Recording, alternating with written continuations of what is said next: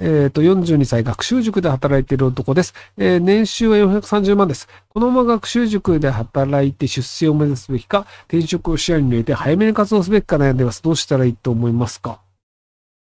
でも学習塾ってその転職してめちゃくちゃ給料が上がるというものでもなかったりするので、なので、もう好きでやるかどうかになると思うんですよね。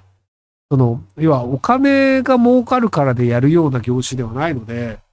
教育系は。まあ、その、ちょっと前の予備校の先生とかだと年収1000万とかありましたけど、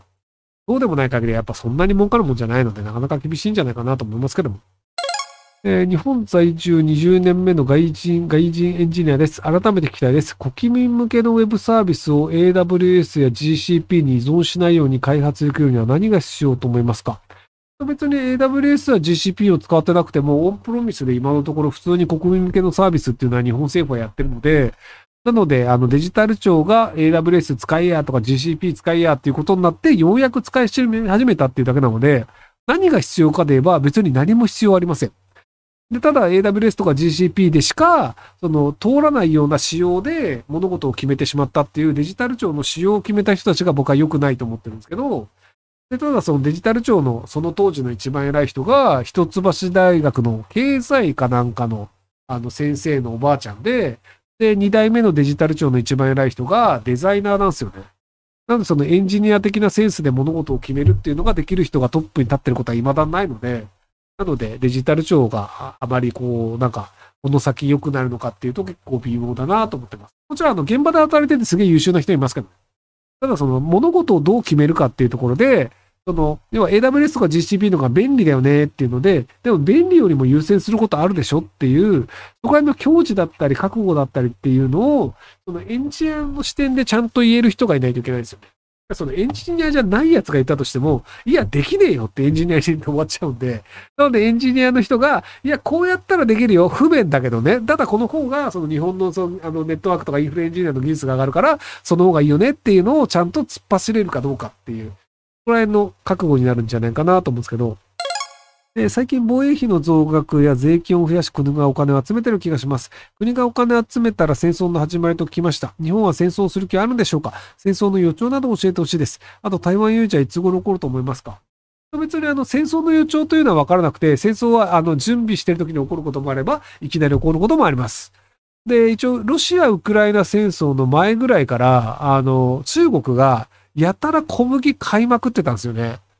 なんかあの、中国の国民が3年食えるぐらいの小麦を、なんか、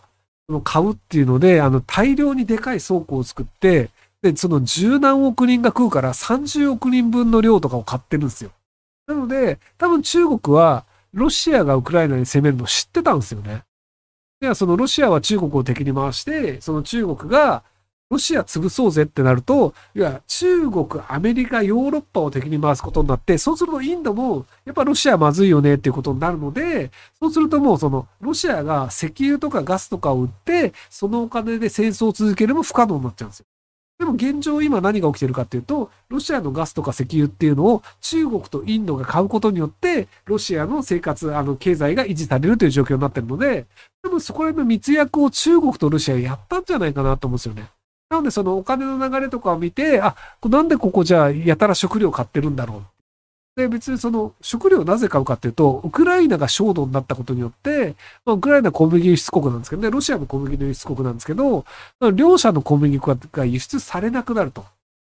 で、そうすると、その、じゃあ、あの、まあ、小麦粉の価格自体も上がるよねっていうのがあって、で、その国民が飢えたりすると、中国人めちゃめちゃ切れるんで、なので、そのロシアとウクライナの小麦が輸出されないというのを前もって知ってたんじゃないかなと思うんですけど、でそこら辺が分かってなかった、あの、アフリカと諸国とかは、割と今年来年は厳しい状況になるかもしれないです。価格が上がってしまって食料が買えなくなってしまうんですよね。で、ヨーロッパとかは別に金があるのと、あの、まあ、フランスとかってウクライナ近いんですけど、フランスってあのイタリアとか美味しい小麦ばっかり食ってて、ウクライナの小麦ほとんど食ってないんですよ。っていうのがあるので、実はあんま困んないんですよ。価格は上がるけどね。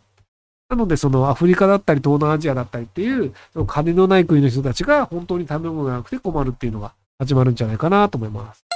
えー、障害者にウェブデザイン学校に行かせたりと進めるのは何ですか？私、ウェブクリエイター上級取りましたが、実務には全然足りず、えー、入れ対応や分かりやすい UI と難しいです。単中産業とは思わないのですが、まあでも別にそれで仕事になってできる人はできるし、できない人はできないで、で、できる人だったら何の問題もなくそれで働けるので、それでいいんじゃないかなと思いますけど。なので、あの、もうちょっと頑張れば多分、一応その資格も取れていて仕事もできているのであれば、あとは、あの、まあ、どれぐらいで慣れるかという時間の問題なので、もうちょっと頑張って慣れていけば、普通に働いてお金稼いでってなるんじゃないかなと思いますけど。